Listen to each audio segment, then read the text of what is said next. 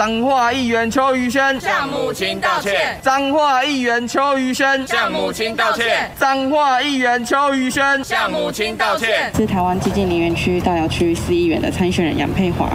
那今天呢，是邱于轩在这个会期最后一次的咨询，也刚好在母亲节的前夕。过去他曾经在这个咨询台上面大骂三字经。我干你娘的，都是这群人！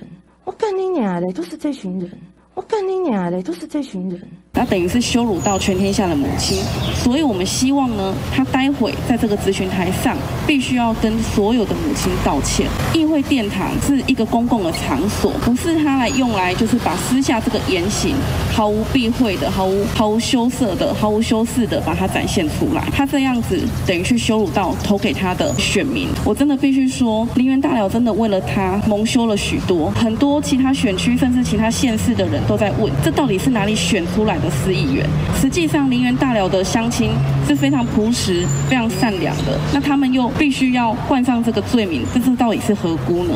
所以我认为邱宇轩应该要为他的言行出来道歉，也为这个林园大寮的乡亲蒙羞来道歉。基进参选凤山区的市议员候选人，我叫做宇珍。今天我们站在这边，除了是说要求邱宇轩在最后进这个会期最后一次的咨询，站在咨询台上跟各全天下的母亲道歉之外，哈，在这边。我们还必须来严肃的面对一件事事情哦，就是今天议员大家拥有这个言论免责权，不代表你们可以无限上纲。邱宇轩呢，在上一次会上上个会期当中骂脏话的这件事情，他不仅是没有在保障选民的权益哦，他还是做了一个最坏的示范哦。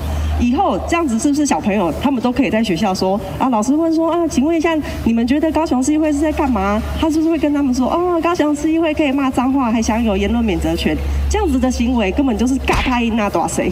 所以今天除了代替全高雄市民要求邱宇轩向母亲道歉之外，我们还是要要求邱宇轩，你自己也身为一个母亲哈，你除了向母亲道歉之外，你也要向这些小朋友道歉，你要向全高雄的市民道歉，因为你就是做了一个最坏的示范。言论免责权不是让你这样子无限上纲的。好，我是台湾基进三民区的市议员参选人，我叫张博洋。这场记者会并不是要说呃来找邱宇轩的麻烦，而是希望呢我们在母亲节的前夕哦，提供他一个向全天下的妈妈们道歉的机会，因为他犯了一个全天下的妈妈都不会犯的错哦。几个礼拜前我们来到市议会的时候，我们当时哦给这个对于市民用这种司法追杀滥诉的方式的一个邱议员哦，我们给他一个绰号叫做邱爱告。这个邱宇轩议员其实也有公开的回应哦，他。说：“啊，不应该用言论自由哦作为一种霸凌的手段。”他当时也说：“我们这个叫做劣质的选风。”所以看得出来，邱议员并不太喜欢“邱爱告”这个绰号。你为了自己的选举声量，然后完全破坏议会的秩序，这个算不算一种劣质的选风？